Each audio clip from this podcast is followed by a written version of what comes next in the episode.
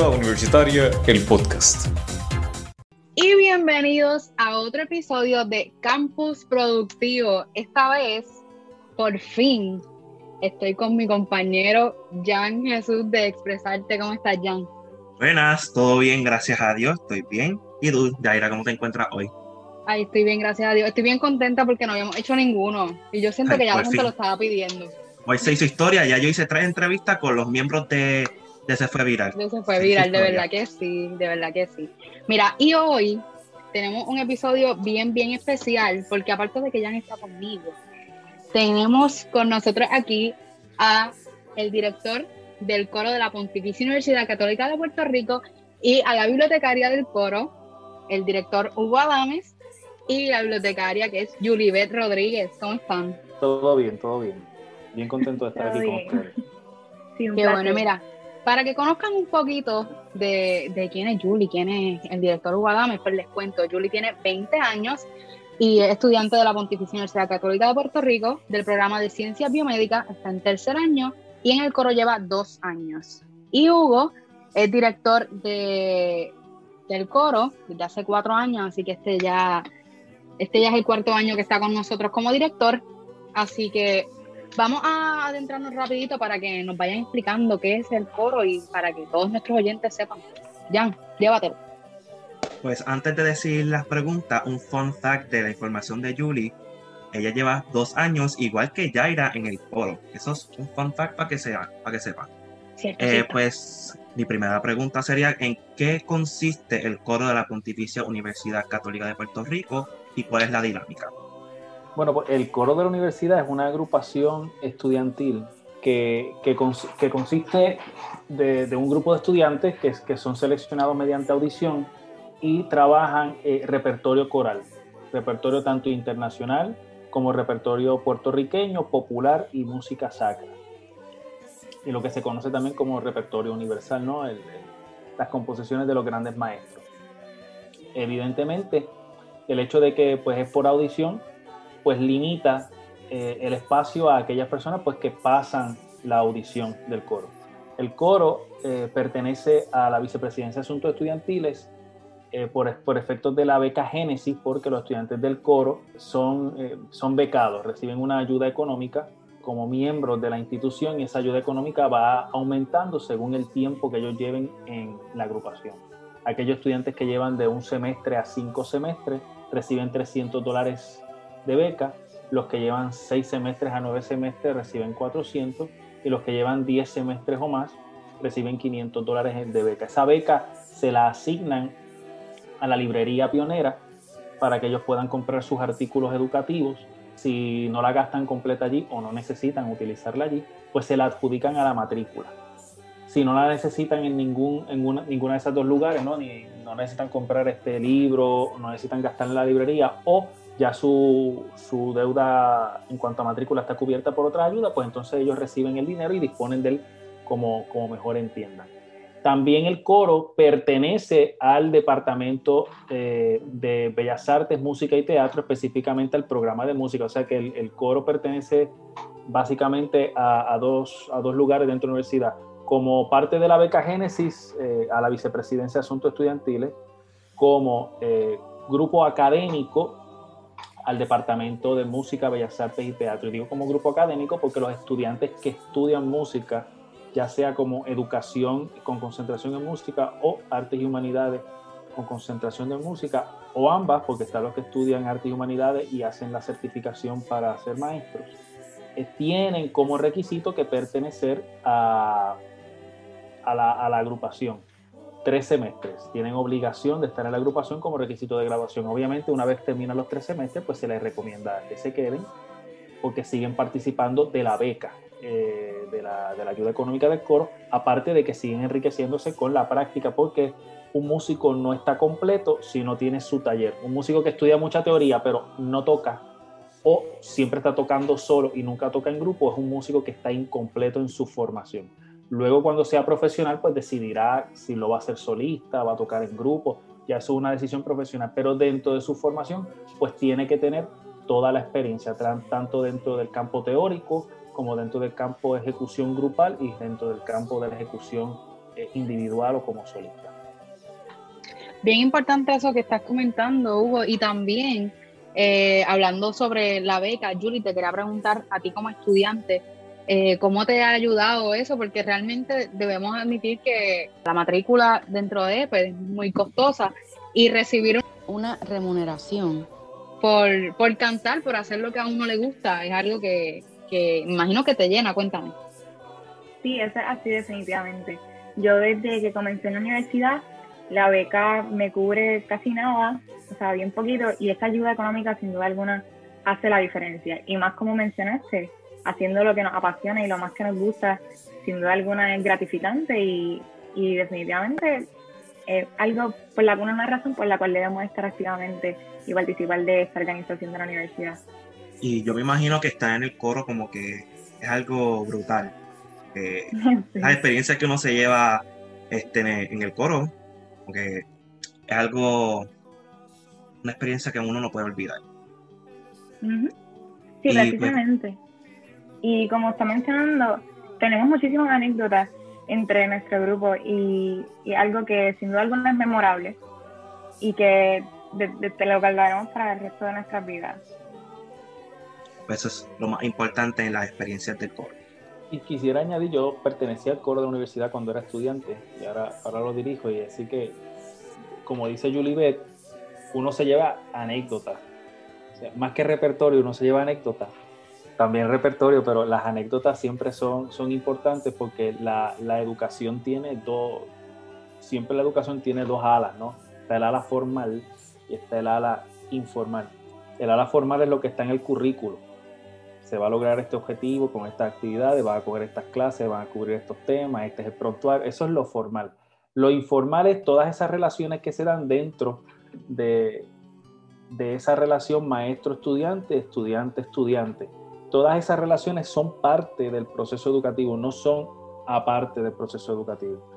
Y, cuando los estudiantes van al coro de la universidad, no solamente es un grupo artístico, es un grupo de formación, ¿me entiendes? Los estudiantes están formando en música coral. Eh, es, un, aspecto complementario de eh, su educación. Yo le comentaba a Yuri los otros días si ya estaba haciendo promoción en biomédica del coro, porque eh, ahora estamos audicionando para el coro y me han venido de biomédica un montón. No estoy, estoy, estoy tranquilo porque ya sé que si me enfermo o me da un bioco dirigiendo, pues a haber gente que sepa qué hacer conmigo, mínimo sabrán a dónde llamar para que no me muera o me tarde en morirme. Entonces, el asunto es que, que haya mucha gente de ciencia, a mí me llama la atención, porque la gente suele pensar que son campos opuestos, las artes y la ciencia. Y hay gente que lo ve así, se le respeta su opinión. Pero el, el hecho es que cuando tú ves mucha gente de ciencia que eh, entran a los campos artísticos es precisamente porque están buscando un complemento a. Eh, Exactamente. están buscando un complemento a un campo de estudio que, que es intelectualmente complejo. O sea, la biomédica, la genética, son todos campos que bien fríos, bien empíricos, bien exactos, porque estamos hablando de, ciencias naturales, etcétera que son cosas que, que son opinión ni es sentimiento, ¿me entiendes? El cromosoma está aquí, son tantos cromosomas, la sangre funciona así, las enfermedades funcionan asado, el COVID funciona como funciona, eso no es una opinión de nadie. Las artes le dan esa otra parte, que es donde tú tomas todo eso, porque el arte también es ciencia, la música tiene un aspecto científico, la acústica, cómo funciona el sonido, cómo se enlazan los acordes, pero esa ciencia tú la usas para expresarte distinto a la ciencia natural, donde tú no vas a expresarte con, una enfermedad.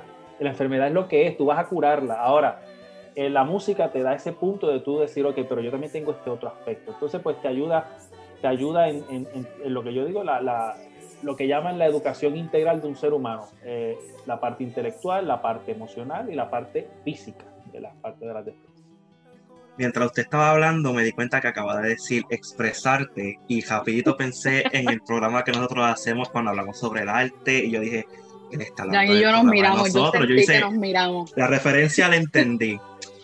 y para conocer más del coro, cuéntame Hugo, ¿cuánto tiempo lleva fundado este, el coro y quién fue el fundador?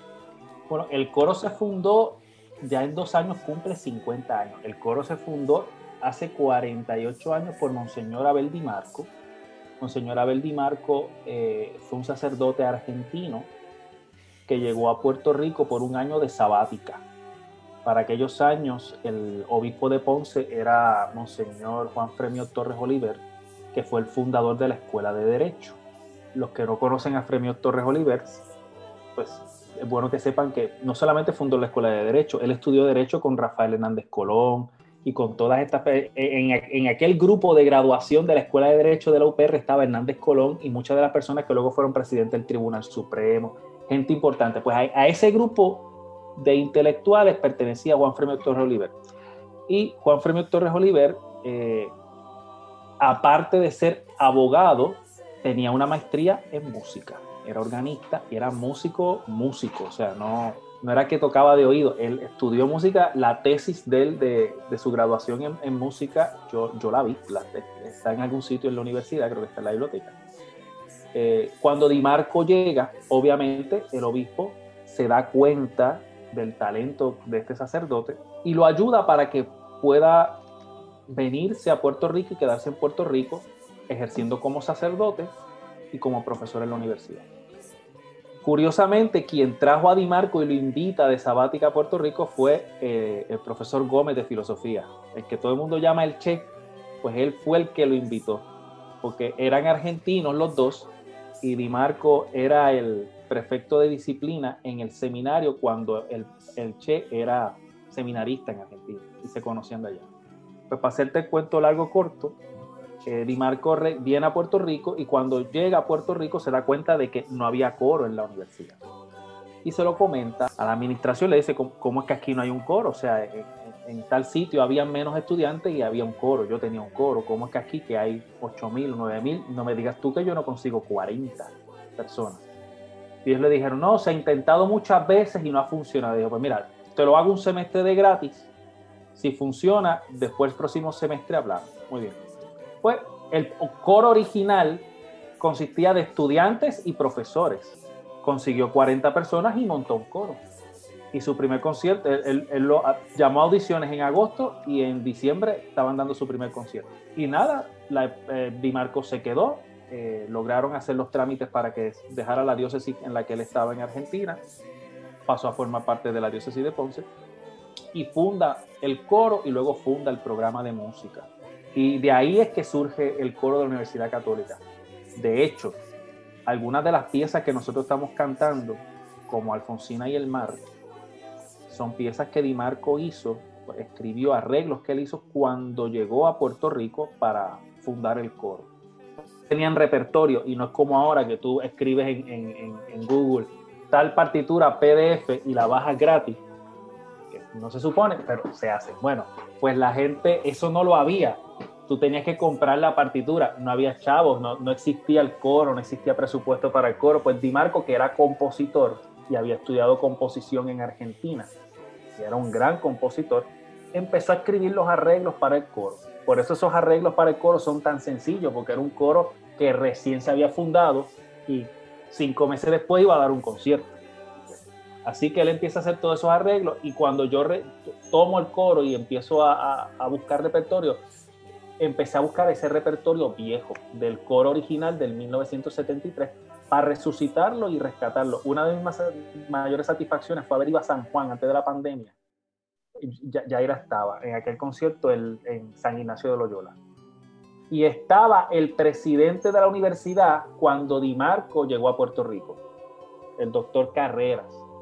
Y él recordaba aquel repertorio porque canté varias de las piezas que se cantaron en aquel entonces y pude hablar con él y estaba muy contento porque dijo, estás trayendo lo tradicional del coro, pero estás trayendo cosas nuevas porque no nos vamos a quedar en el 1973.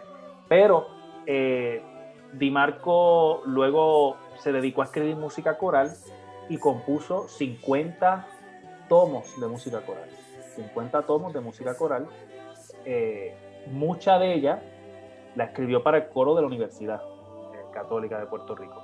Y pues tenemos eso allí. De hecho, Julie Beth es la encargada de, de, esos 50 tomos, porque cada vez que hay que buscar repertorio, yo le digo, y ya va y busca entre los 50 libros que están allí, cuáles son, y ella es la que se encarga de que de que eso esté organizado.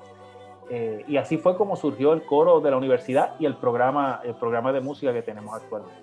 Ciertamente, Monseñor Di Marco es bien importante para, para el programa de música y para nuestro coro. Realmente nosotros hemos tenido la oportunidad de, pues, interpretar varias de sus piezas y, y, de esa forma yo pienso que uno, uno se mantiene inmortal, como que sí, que en paz descanse, por cierto, ¿verdad? Eh, que en paz descanse, pero cada vez que uno interpreta su música es literalmente teniendo una parte de Monseñor Di Marco, se está, se está dando una parte de Monseñor Di Marco a, a la audiencia, a quien está escuchando. Y eso es lo bonito de la música realmente. Así que, Julie, te, te pregunto, ¿qué tipo de actividades realizan como agrupación musical?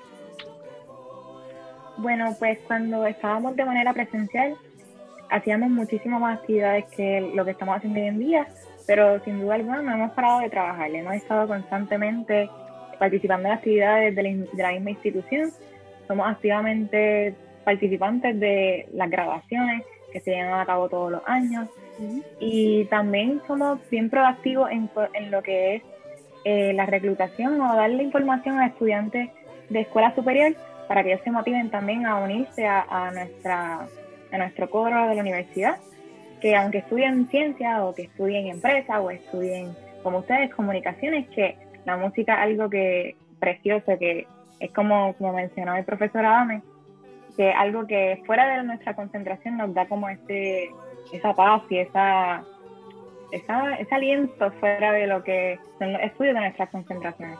Y además de eso, también llevamos a cabo una serie de ensayos en las cuales miramos todo el repertorio que tenemos y se hace la selección cada semestre de algunas piezas específicas, las que se van a estar entonces eh, enseñando en nuestro concierto a fin de semestre, que en este semestre pues tenemos nuestro concierto de primavera y en todos esos ensayos nos estamos enfocando en perfeccionar lo más posible estas partituras y como coro, no como individuo, sino como coro, poder hacer nuestro mejor desempeño en cada una de las, de las piezas. Yo he visto el coro pues cantando en actividades y en la última actividad que yo los he visto pues presencial fue en el encendido de la católica que yo pues fui parte de staff grabando la actividad y a mí se me paraban los pelos cuando ustedes cantaban las, can las canciones de Navidad y yo estaba como que, wow. Yo, me, yo, yo no, no, me quería imaginar el, el, ensayo y el tiempo que uno mm. tenía que dedicarle a eso, como que si nosotros nos tardamos en, en, el canal, yo no me quiero imaginar el tiempo que ustedes han tenido que dedicar en aprenderse la canción o quitarse de los nervios, porque los nervios siempre van a estar, eso es normal. Que yo antes he estado en, en coros de la iglesia y pues el tiempo de los ensayos y los nervios siempre, está, siempre están. Y ahí pues yo me puedo este, conectar con ustedes. Una anécdota, eh, antes, ahora que mencionaste los ensayos, esto, esto es bien clichoso lo que voy a decir, pero el problema es que es verdad, los ensayos son mejores que los conciertos, siempre, siempre, o sea, y voy a dar una anécdota que pasó ayer, ayer tuvimos un ensayo y pudimos cantar juntos porque el coro, gracias a Dios, pues ha podido, con las restricciones del COVID y siguiendo unos protocolos, ensayar presencial.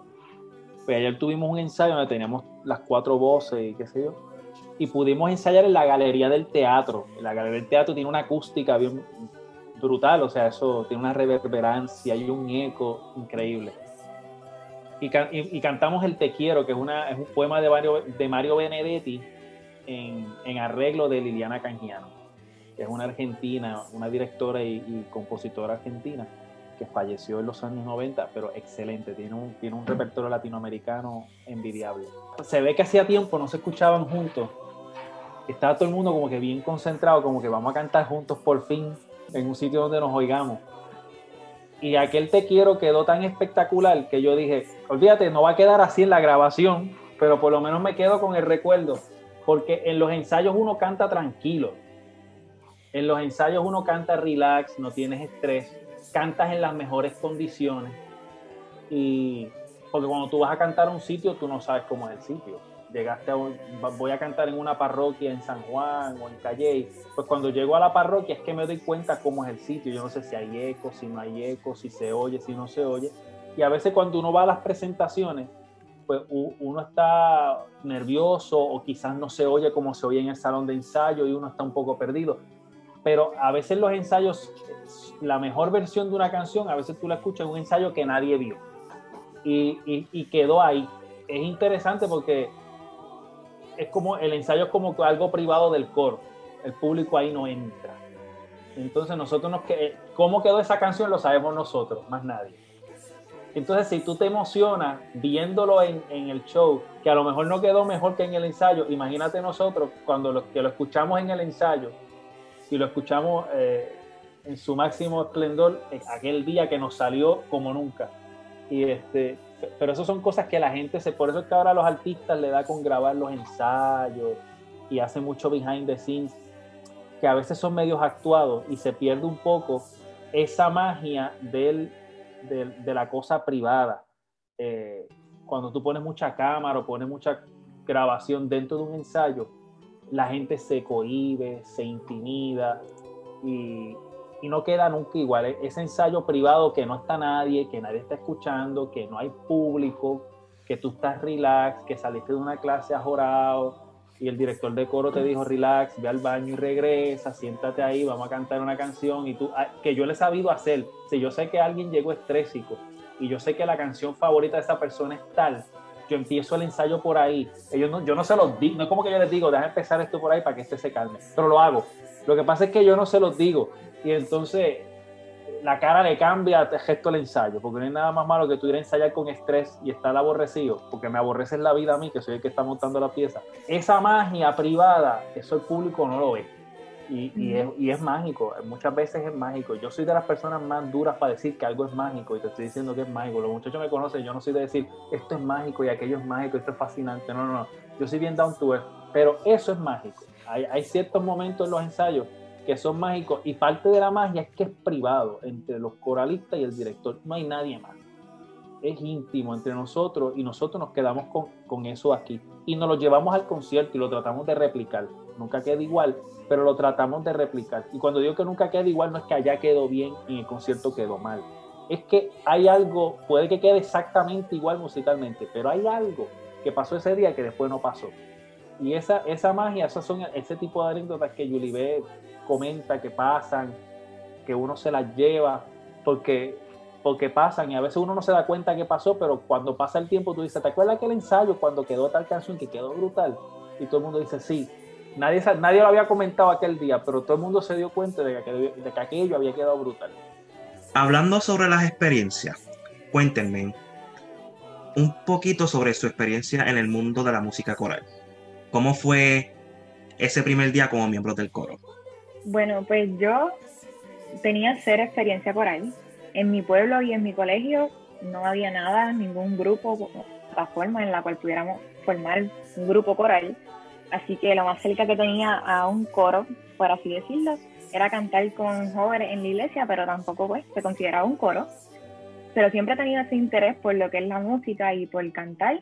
Y tan pronto llegué a la universidad, mi primo estudiante del departamento de música, y me dijo, mira, hay un coro, estoy en el coro, también es miembro del coro, y rápido me despertó como esa, esa espinita o me dio como, mira, quiero ir para el coro.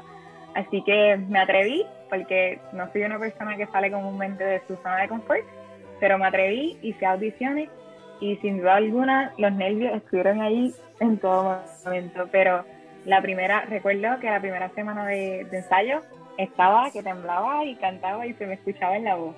Pero después de una semana se me fue porque el grupo es tan eh, acogedor y tan especial y hice amistades muy rápido y son personas de excelentes seres humanos que te ayudan tanto en cuanto a, la música y también te ayudan en tu crecimiento personal. O sea que he conocido a personas tan extraordinarias que han contribuido a lo que soy hoy en día y sin duda alguna la música es la base de todo esto y lo que me ha llevado a crecer como un poquito más en lo que es la música. Incluso estoy pensando, si me dejan, hago hasta un minor o estudio música también, porque el coro me ha despertado ese sentir y ese amor por lo que es la música y la teoría de la música. Así que, ¿quién, quién quita que también estudie música algún día?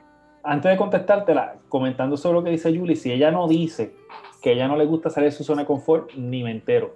Porque ella llegó al coro y pum, parecía como si hubiese estado allí toda la vida. O sea, fue como que yo dije, pero ella conocía a todo el mundo, porque ella de repente estaba hablando con todo el mundo. Y, y Yaira y Julie, porque Yaira también está en el coro, eh, son de las más fiebrúas. No sé si esa palabra los jóvenes la usan hoy en día, pero en mi época le llamábamos fiebrú al que, al que al que le gusta algo y tú ves que le gusta y está todo el tiempo en eso, pues ellas dos son así, o sea, ella, si por ella fuera, yo creo que ellas llegaban al coro a las 8 de la mañana y se iban a las 4 de la tarde felices, cantando todo el repertorio, pero y por alguna razón una es líder de sección y la otra es bibliotecaria, o sea, porque es como que sí, a veces el director necesita comunicarse con la gente, porque tú necesitas gente así. A veces me da hasta pena decirle, mira, tengo que buscar otra persona porque tenemos que ir haciendo el paso de batón, pero, pero ella, ella eh, si ella no lo dice que, que no le gusta salir de zona de confort, pues ni, ni me entero. Ni, o sea, que, que ni me entero. Eh, con respecto a cómo fue la primera vez en el coro, bueno, antes de estar en el coro de la Católica, yo estuve en el coro del Instituto de Música Juan Morés Campo, que lo dirigía María Sengondarra de Pombellido. Yo te puedo decir a ti que la primera vez que a mí me gustó un coro, porque a mí no me gustaban los coros, cuando tú eres adolescente y tú entras a una escuela de música, sobre todo... La si confesión. Tú, sí, sobre todo si tú eres como yo, que lo que tocaba era guitarra, para mi época todavía MTV era un canal de música y, y hacían unplugs, los MTV unplugs y estaba bien pegado el de Eric Clapton, el de Paul McCartney. Pues imagínate, yo era guitarrista, me gustaban los Beatles, los Beatles para ese entonces se habían reunido, habían hecho un disco, una antología. Pues yo, eso es lo que me gustaba a. O sea, yo no, no, no tenía ninguna aspiraciones ni de componer música clásica ni cosas de eso. Yo escribía mis canciones desde mis 14, 15 años con mi guitarra y se acabó. Pero un día estoy en, en un, cogiendo verano allí en la, en la, escuela de música porque daban como un campamento de verano y tú cogías clases. Y el grupo de técnica vocal montó y cantó el Creo en Dios de Rubén Colón Tarraz, que fue el segundo director del coro de la Católica, es uno de los músicos más importantes de la ciudad de Ponce, eh, fundó la, eh, dirigió la coral polifónica, fundó el coro del instituto, fue uno de los directores del coro de Ponce High, dirigió el coro de la Doctor Pila, fundó la coral municipal de Ponce, fue director de la banda municipal de Ponce, profesor de la Universidad Católica, o sea, una eminencia. Y un gran arreglista. Y cuando yo escuché aquel Creo en Dios, nunca en la vida yo me había conmovido escuchando coro. Y aquel día por poco lloro. Yo dije, esto es bonito. Y mira, los coros pueden sonar bien. Y yo fui y pregunté, ¿y quién escribió eso? Un tal Rubén Colón Tarrazzi. ¿Y ese quién que sabía yo que yo iba a terminar cantando con él y que sabía yo que cuando él se retirara del coro de la católica yo iba a ser el que iba a coger las riendas del coro. Esa fue mi primera impresión positiva de un coro, fue aquella vez. Fue música de Rubén. Cuando me tocó cantar en el coro, yo no quería cantar en el coro. Yo seguía en mi mood de que yo era guitarrista, hasta que Fonbellida me convenció y me dijo, entra, si no, si no te sale. Pues yo entré al coro del instituto fui un desastre el primer semestre, pero desastre de los, de los, de los, o sea, o sea, nivel. O sea, es una falta de respeto a los desastrosos decir que yo fui un desastre. Imagínate. Yo terminé ronco después de las primeras dos semanas, ya no podía cantar de tan mal que lo estaba haciendo. Bueno, la cosa fue que Pope me dijo, relax, que por eso yo le digo a los muchachos, si no te sale relax, si más desastroso que el maestro tuyo, no hay dos. Ellos lo saben y yo se los digo. O sea, si ustedes me hubiesen visto a mí cuando yo empecé en los coros, es que se mueren de risa. O sea, risa dan los estreses de ustedes, porque ay, no me sale, no te va a salir. Sí me salió a mí, pero ya el segundo semestre Fonbellida me puso a dirigir el coro en una pieza. Y yo seguí por ahí y me fui a estudiar a la universidad dirección coral. Y cuando llegué al coro de la universidad, entonces tuve la oportunidad de cantar con Rubén. Igual que Julie Berry. Yo estaba más asustado que un boxeador cuando sabe que le van a dar una pela. Él dice, a este yo no le gano. Pues así yo estaba. Yo dije, olvídate, esta audición, esto va a ser un desastre, esta audición. Yo fui a la audición, estoy seguro que fue más o menos un desastre, pero como era de música, entré al coro. Y con el tiempo, pues me fue, me fue muy bien, aprendí, me, gusta, me, me apasioné mucho por la composición musical. Estudié composición musical y dirección coral. Y la primera vez que canté con el coro fue intimidante porque ya tú tienes ahí personas que estudian voz, personas ya con voces más maduras, y tú escuchas la vocecita tuya de high school que todavía es así, y tú dices, ¿y yo qué hago aquí? pero con el tiempo tú te vas acostumbrando y al cabo de par de semestres te das cuenta de que tu voz pega con la de ellos también. Tú no te das cuenta que tu voz ha ido creciendo. Eh, y yo se lo digo a los estudiantes, tú eres nuevo un semestre, ya el segundo semestre, el que entró, jura que tú sabes. O sea, no, no te hagas ese problema, porque si te haces ese problema, nunca echas para adelante. Entonces, cuando cantábamos en el coro, a mí siempre me gusta decir esto porque el coro de la católica es uno de los pocos coros, por lo menos en los años 90, que estrenaba música todos los semestres. Porque Padre Di Marco y Rubén estaban escribiendo todo el tiempo para nosotros. Yo supe ir a ensayos y que Rubén tuviera la página allí en el piano y él estaba escribiendo y nos decía, canten eso para yo escucharlo. Y él la iba componiendo allí frente a nosotros.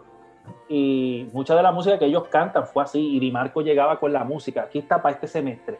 Y nosotros estábamos todo el tiempo estrenando música, estrenando música, estrenando música. Y, y esa experiencia te cambia. Porque tú estás viendo la música, estás, estás viendo dos compositores escribir y tú lo cantas. Y eso es lo que yo decía ahorita de la relación con, de estudiante-profesor, porque era, era, era como una relación entre los dos compositores, porque eran muy amigos, Rubén y Di.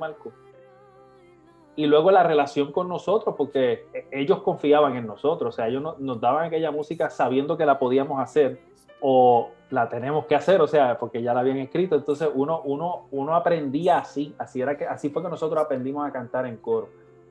Y y fue una experiencia, yo creo que de las experiencias educativas mejores que he tenido en mi vida son las que he tenido fuera del salón de clase. E, ese, ese extra con el profesor de que él te lleva a Él me pudo haber dado música de todo el mundo, pero él, ellos la escribieron, ¿me entiendes? La gente no entiende la diferencia que hace eso. Yo no, tampoco te lo sé explicar, pero sé que funciona porque conmigo funcionó. Yo tuve la oportunidad de educarme con gente que escribía música Igual en el instituto, uno, de, mis grandes amigos eh, se llama Santos Torres Toro, que él es director de la orquesta del Colegio Mayagüez. Y nuestra amistad surgió porque él escribía la música que nosotros tocábamos en el conjunto de cuernos. Y un día compuso algo, un arreglo de la viquina, me acuerdo.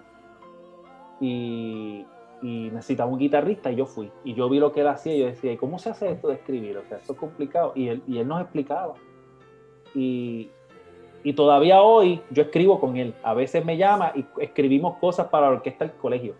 Y, es fascinante porque esa relación fuera más allá de lo que me toca hacer, de que yo, que yo soy tu maestro de coro, este, pues cantamos y nos vamos. No, ese extra de que te traes una, algo para que tú lo cantes, es eso también es educativo y yo no te sé explicar cómo es que funciona, pero te aseguro que funciona, porque yo lo viví y cuando yo lo he podido hacer, me doy cuenta de que funciona. Mira, Jan, yo te voy a hacer una confesión. Voy a aprovechar que están aquí Julie. Julie sabe porque yo se lo conté a Julie, pero Hugo no lo sabe. Uno se cree, yo llevo en la música desde pequeña, te digo desde pequeña. Y yo estuve en el coro del Instituto de Música. Y de ahí pasé, ¿verdad? A la universidad. El día de mi audición, Jan. Hugo, yo espero, no sé si se acuerda. Yo hice una audición fatal cuando te digo fatal, es que la voz me temblaba, a mí las notas no me salían, se me quebraba la voz, una cosa horrible. Yo salí de la audición y lo que hice fue llorar. Y el que me conoce sabe, y ustedes mis oyentes que, que son de ese viral saben que yo soy una bomba de explosión de que soy bien extrovertida. Soy, entonces, estaba, y solo estaba con, con los líderes de sección y con Hugo, que yo conocía a algunos de los que ya estaban y yo nerviosa, yo salí de la audición y yo lloré y lloré y lloré. Y entonces vino, vino el director a donde mí y me dice, mira, ven acá, vas a volver a intentarlo, pero lo vamos a hacer nada más que tú y yo. Así que eso fue lo que me ayudó y al sol de hoy le agradezco que me, haya dado la oportunidad porque es eso mismo que le está diciendo de, de esa de la importancia que es tener esa, esa persona, ese maestro que también te vaya guiando porque Todavía me pongo nerviosa en lo solo, eso es obvio, todavía me falta muchísimo por aprender, pero no estoy donde estaba cuando entré la primera vez que yo ni me atrevía a hablar, o sea, a cantar frente al coro, no sé por qué, porque en el instituto era todo lo contrario, pero allí me sentía horrible, Julie. Julie sabe porque yo se lo conté. Sí. Tú audicionaste dos veces porque hubo un semestre que fue tal que ella no cantó, que yo dije, pues que no la puedo coger porque no cantó, o sea, que, que yo, que yo pongo aquí. Y entonces, sí, sí, o sea, yo, si le voy a dar una beca, tengo que, pues, primer requisito para la beca de coro es que pases la audición y yo, ella no cantó. Pues yo le dije, inténtalo de nuevo el semestre que viene, pues al otro semestre vino y te está mintiendo porque ella dice que ella lloró después de la audición, ella lloró allí frente a mí. Yo lloré allí, ay, yo no me acuerdo. En la audición. Exposed. Sí. y yo, y yo, y yo sé, me acuerdo que se fue todo el mundo y dije, yo dije, es que ella tiene que cantar porque ella canta en el instituto, o sea, no, no, no puede ser que no cante. Y yo, entro otra vez, vamos a hacerlo. Y ella hizo algo allí, cantó algo. Y yo dije, mira, yo la voy a coger porque eso es que está asustada. Ya ella cantará en algún momento, ella va a abrir la boca y va a cantar. Y no se ha callado. Ella empezó a cantar y ahora, y ahora, y ahora es líder de sección, o sea, ella cuando los nuevos llegan, ella es la que le graba los audios, mira, estudiate esto, este, esta, la, ella es la que le canta para que ella la nena nueva lo grabe. Este, y es así, a veces uno se hace el, el, más estricto y qué sé yo qué, pero tú tienes que también saber, ella canta, o sea, tienes que buscarle la... No todo el mundo hace una audición brutal. ¿Me entiendes? O sea, no todo el mundo te va a hacer... Hay quien te llega y te hace una audición que tú dices, ok, con este yo no voy a pasar trabajo. Y hay quien te llegue te hace una audición ahí más o menos, pero tú dices, ella va a cantar, ella lo va a hacer. Y, y por lo general pasa lo mismo siempre, el que más talento tiene es el que se recuesta. Y el que canta hace una audición así, así, así, así, por, a veces termina cantando mejor que el otro. ¿Por Porque como no tiene ese talento y ese oído innato, pues tiene que fajarse, estudiar y aprende a estudiar. El otro, como tiene el oído innato, va y trata de hacerlo allí en el ensayo y después se escopota y, suele pasar. Añadiendo a cada cosa que estaban diciendo, eh, a mí me encanta muchísimo que en el coro se toma en consideración también las piezas de los estudiantes, porque desde que llegué estamos haciendo las piezas de estudiantes, que ellos dijeron, mira, voy a escribir una canción, y tenían una canción ahí escrita en la libreta, pero de esa canción se sacó un arreglo coral y pudimos hacer el arreglo coral y hacerlo en nuestros conciertos, que es algo que desde el principio me llamó muchísimo la atención y sin duda alguna sé que estos estudiantes que hicieron esas piezas y escucharon que el coro cantó su pieza, fue como, debe ser un sentimiento incomparable y lleno de, mucha felicidad porque están cantando su pieza. Eh, de verdad que es algo que estoy muy agradecida, sin duda alguna. Y añadiendo esa experiencia a ustedes que nos están escuchando, nuestros oyentes, vamos a hacerle una pregunta que es para ustedes. Y quiero que, este, bueno, que ambos me la contesten. Y es, ¿crees que todos en algún momento deben pasar por esa experiencia coral? O sea, deben atreverse y decir, mira, vamos a hacer el intento, vamos a entrar a un coro. Yo creo que sí. Quizás no un coro, pero todo el mundo debe practicar algún tipo de arte. ¿Y por qué te digo quizás no un coro, porque no todo el mundo canta, qué remedio. O sea, si, si todo el mundo cantara, no habría que audicionar. Lo que sí yo he pensado siempre es que todo el mundo debe, o sea, si tú tienes el talento para cantar, y cuando digo cantar no es que tú cantes como Andrea Bocelli.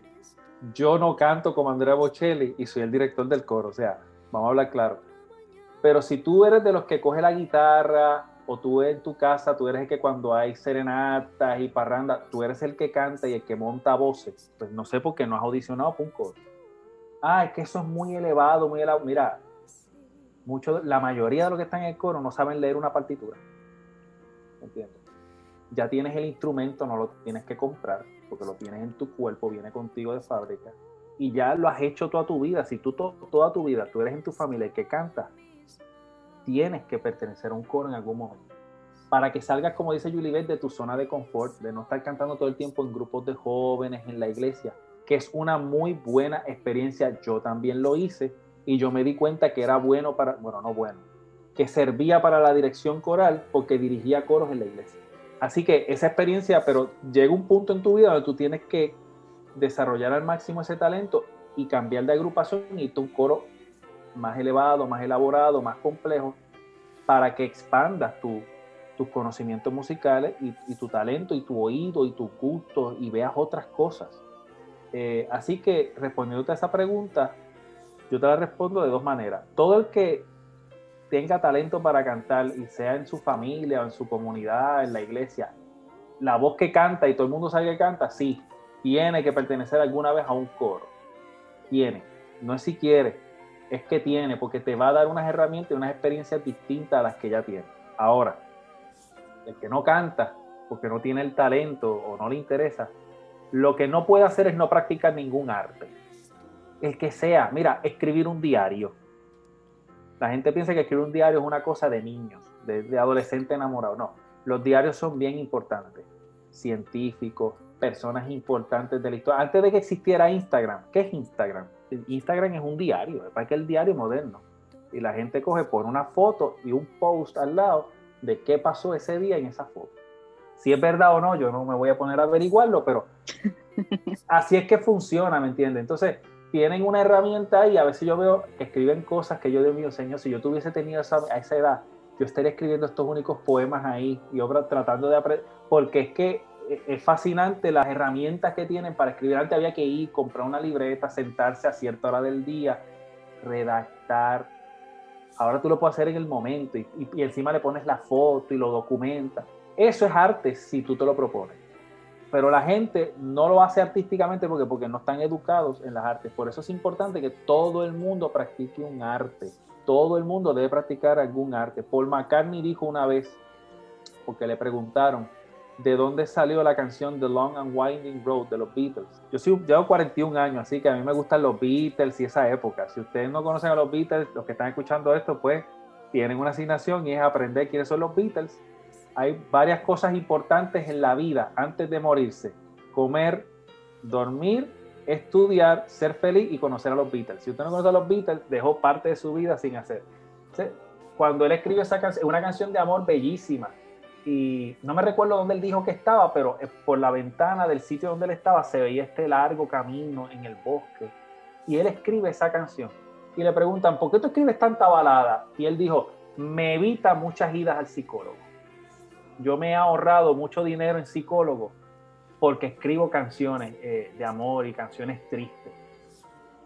¿Qué quiso decir por McCartney? Mira, la música a mí me ha servido para mantenerme centrado en mi vida, me sirve como desahogo y yo creo que muchos de los problemas que tiene la sociedad es que nos hemos olvidado de esa parte del, ser humano.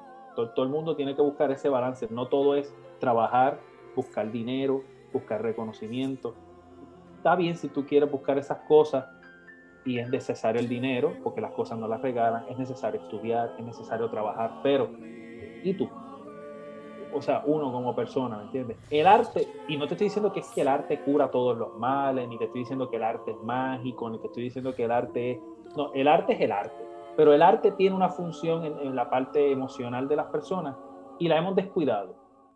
Y el arte se ha convertido en, en nada, cosas que yo tengo que llevar a mis hijos a hacer, ya yo no tengo tiempo para esas tonterías como me dijeron una vez a mí en la escuela yo no discutía con la gente porque yo para discutir se necesitan dos y yo si la gente es ignorante, pues allá ellos.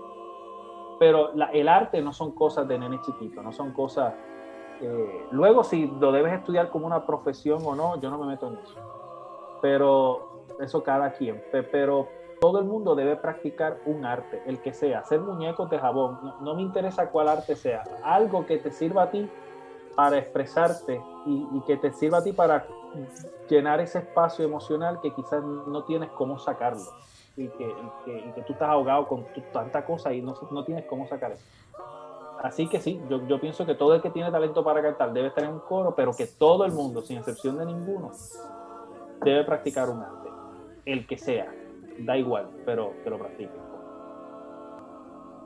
Eso es así, y también yo diría que es una plataforma en la cual podemos crecer como personas porque no tan solo aprendemos lo que es la música y la teoría musical, que no conocemos muy bien lo que es la teoría musical, porque la cantamos y la vemos y la escuchamos, pero no aprendemos físicamente cada nota de la partitura, pero sí aprendemos de las personas que nos rodean, diferentes puntos de vista de cada concentración, diferentes puntos de vista de, de cómo sintieron esas piezas, muchísimas cosas que no se dan en, yo diría, en cualquier otro lugar.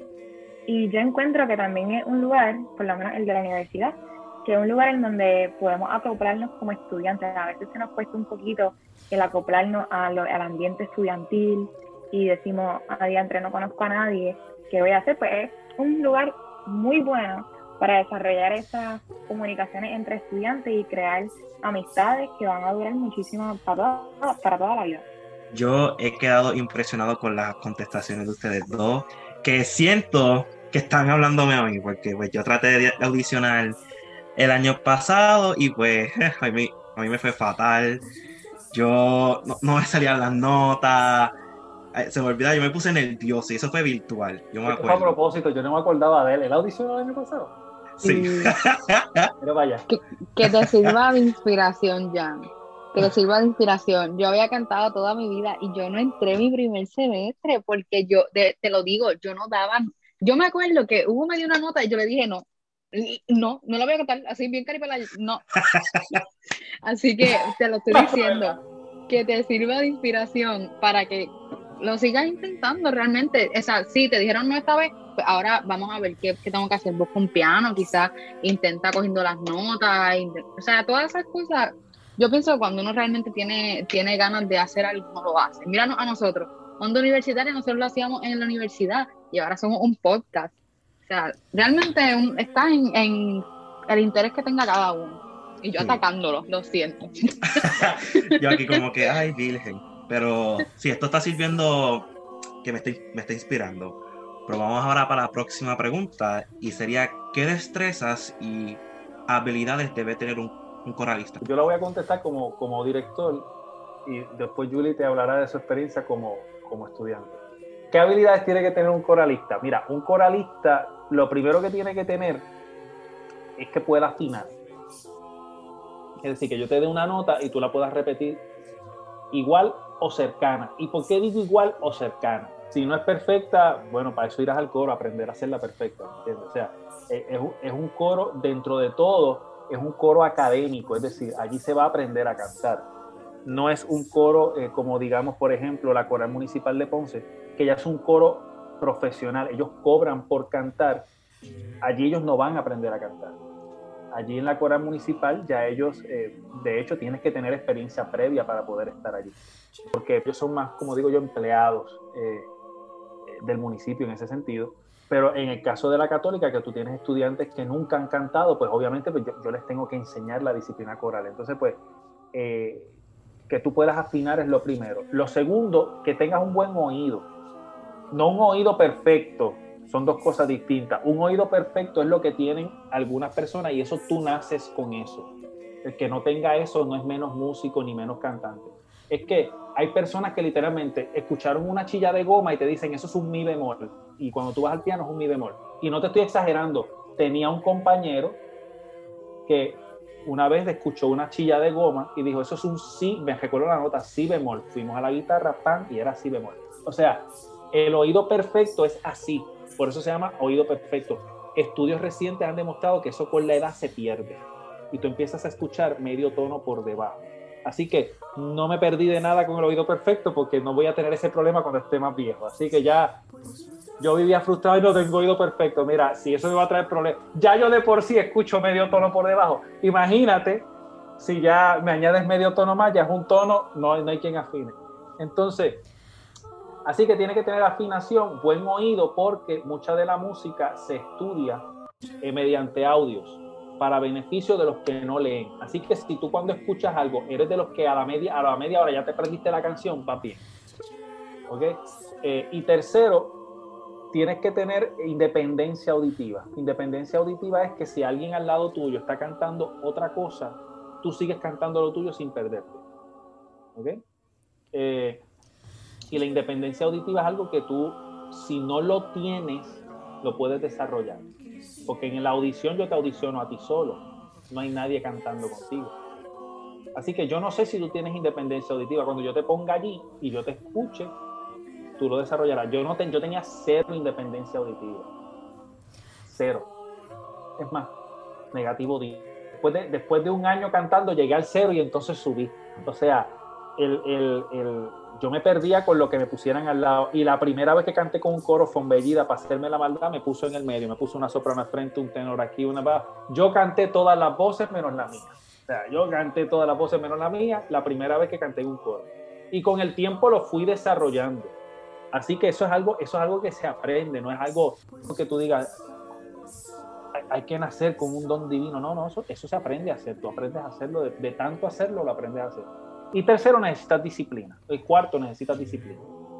Pero disciplina, disciplina. O sea, nosotros ensayamos ocho horas a la semana, tenemos que presentar dos conciertos al año, tenemos que cantar en la misa de inicio de curso, tenemos que cantar la misa de graduación y tenemos que cantar las dos graduaciones. Esas son todas las actividades oficiales que no, no podemos decir que no. Luego vienen los conciertos adicionales, las presentaciones, las giras que hacemos en las escuelas.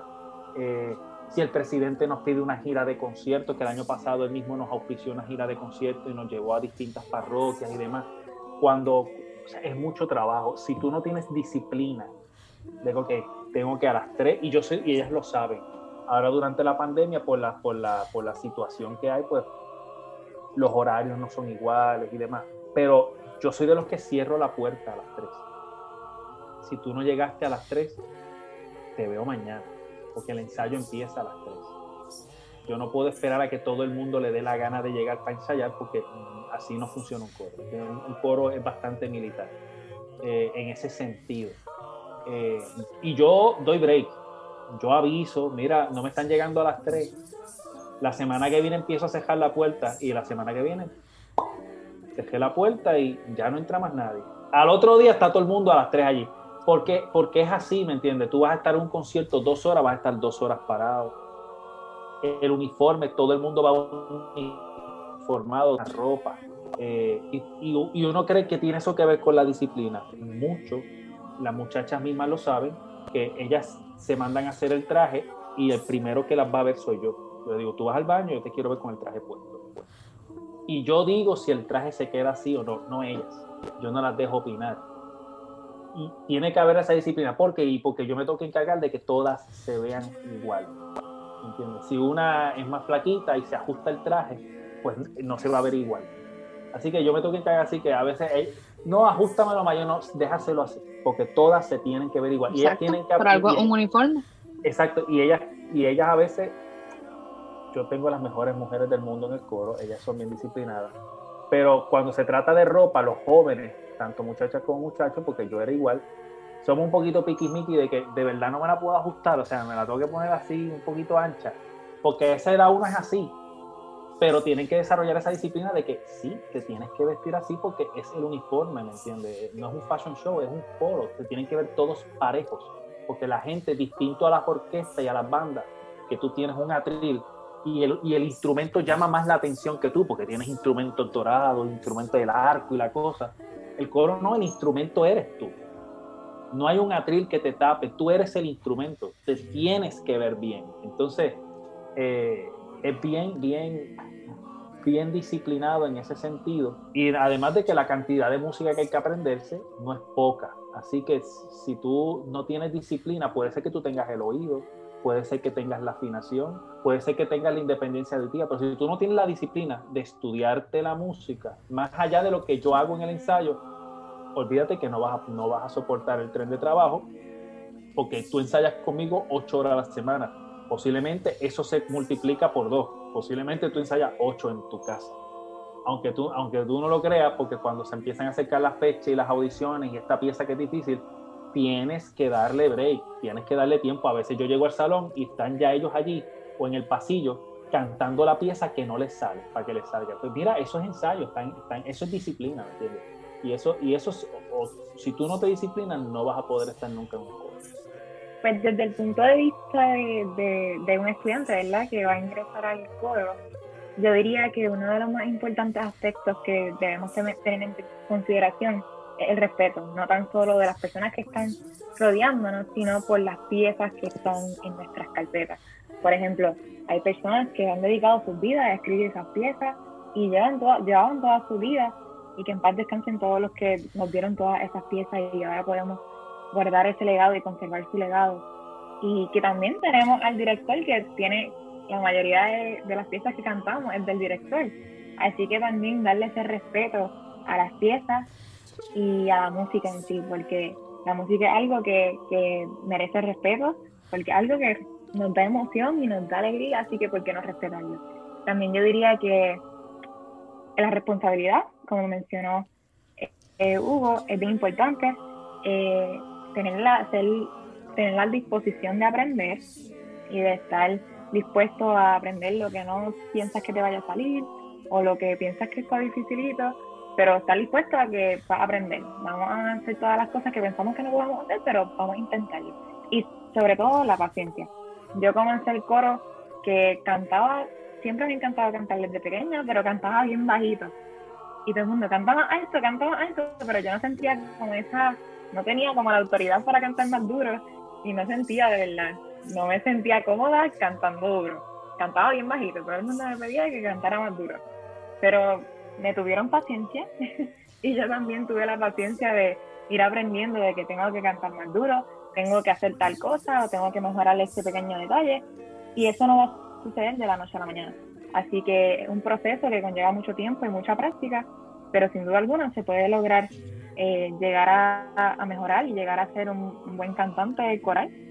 Bueno, y después de que ustedes escucharon toda esta conversación de nosotros, yo imagino que yo los conozco, yo sé que ustedes están diciendo, diantre, yo quiero pertenecer al coro de la Pontificia Universidad Católica de Puerto Rico, y Precisamente por eso es que tenemos aquí al, director y a nuestra bibliotecaria para que nos digan, cuéntenos ustedes cuáles son los requisitos para pertenecer a este coro. Bueno, para pertenecer al coro de universidad, lo primero es tienes que ser estudiante activo de la universidad. Es decir, que ya estés aceptado en la universidad y tengas matrícula hecha para, pertenecer a la, a la Universidad Católica. Tienes que tener matriculado 12 créditos o más. Eh, no puedes tener menos de dos puntos de, promedio y tienes que pasar la audición eh, del coro, que, que la hago yo. El primer encuentro con el coro es conmigo. Las audiciones ya empezaron debido al asunto de la pandemia. Cuando no había pandemia, pues se ponen unas fechas en específico, pero debido al asunto de la pandemia, como es más difícil ahora todo, pues las, las audiciones van a estar abiertas y son online por Google Meet, yo le envío el enlace a la persona que va a audicionar justo a la hora en la que le corresponde audicionar. Para solicitar, tienes que entrar al formulario que aparece en la promoción. Eh, lo escribes en, la barra espaciadora en, Google Meet, en el formulario de Google. Tienes que tener cuenta de Google para poder acceder al, formulario. Algunas personas me están diciendo, no llego al, y es que no tienen Google no tienen Gmail, tienes que tener una cuenta de Google para poder acceder al formulario. Hay una promoción que está corriendo en la página del Departamento de Música en Facebook y en pucpr.edu y muchos de los estudiantes la han subido, en donde eh, precisamente Julie es la que indica cuáles son los enlaces que tienes que marcar. También hay una promoción, un afiche que se envió, que también está corriendo por las redes sociales de la universidad, donde están los enlaces. Una vez tú llenas ese formulario, que yo veo tu información, le escribo a la persona para entonces coordinar una audición y poderla hacer por, por Google Meet. En el momento yo no te dejo esperando, hacer la audición y yo te indico si pasaste, si no pasaste y qué es lo que, qué es lo que procede. Pues mi gente ya escucharon los pasos que tienen que seguir para audicionar al coro de la universidad. Estas son las redes de la universidad, que es Huellas del Futuro en YouTube, PUCPR1 en Instagram y la Pontificia Universidad Católica de Puerto Rico en Facebook. En las redes institucionales puedes conseguir todo lo que ha hecho el coro, desde los conciertos como estamos presencial y todo el contenido que hemos hecho en cuarentena, porque hay que decir que el coro no ha parado de hacer cosas, así que si quieres pues, verlo y decir, mira, déjame invertir tu tiempo en algo positivo, pues pasa por las redes institucionales y ver lo que hemos hecho. 7 de mayo nuestro concierto, el de este semestre, virtual. No se lo pueden perder el 7 de mayo por las redes institucionales. Por Huellas de Futuro a las 7 de la noche. Perfecto, así que ya lo saben, anótalo en su calendario. Recuerden también seguirnos en nuestras redes sociales, Onda Universitaria Radio en Facebook, Onda Universitaria Radio underscore TV en Instagram. Y esto fue todo por hoy. Un placer. Gracias, Julibet y el doctor Adames por estar con nosotros. Gracias a ustedes por invitarme. Realmente ha sido una conversación que nos hemos disfrutado y nos hemos reído en cantidad. Así que, Jan, un placer compartir contigo. Aquí estuvo, se fue viral y expresarte. Y expresarte, el crossover. Así que nada, muchas gracias por escucharnos y ya saben, pendiente a nuestro contenido de la semana. Bye. Bye. La música que estuviste escuchando en este episodio han sido interpretaciones grabadas en cuarentena del coro de la Pontificia Universidad Católica de Puerto Rico. Las piezas son las siguientes. ¿Qué se puede hacer de Coldovica Fonbellida en arreglo del doctor Hugo Adames? Eres tú en arreglo de Monseñor Abel Di Marco. En primavera de Edmundo Dizier en arreglo de Rubén Colón Tarraz. Locuras de Silvio Rodríguez en arreglo de Liliana Canjian. Esperamos que las hayan disfrutado.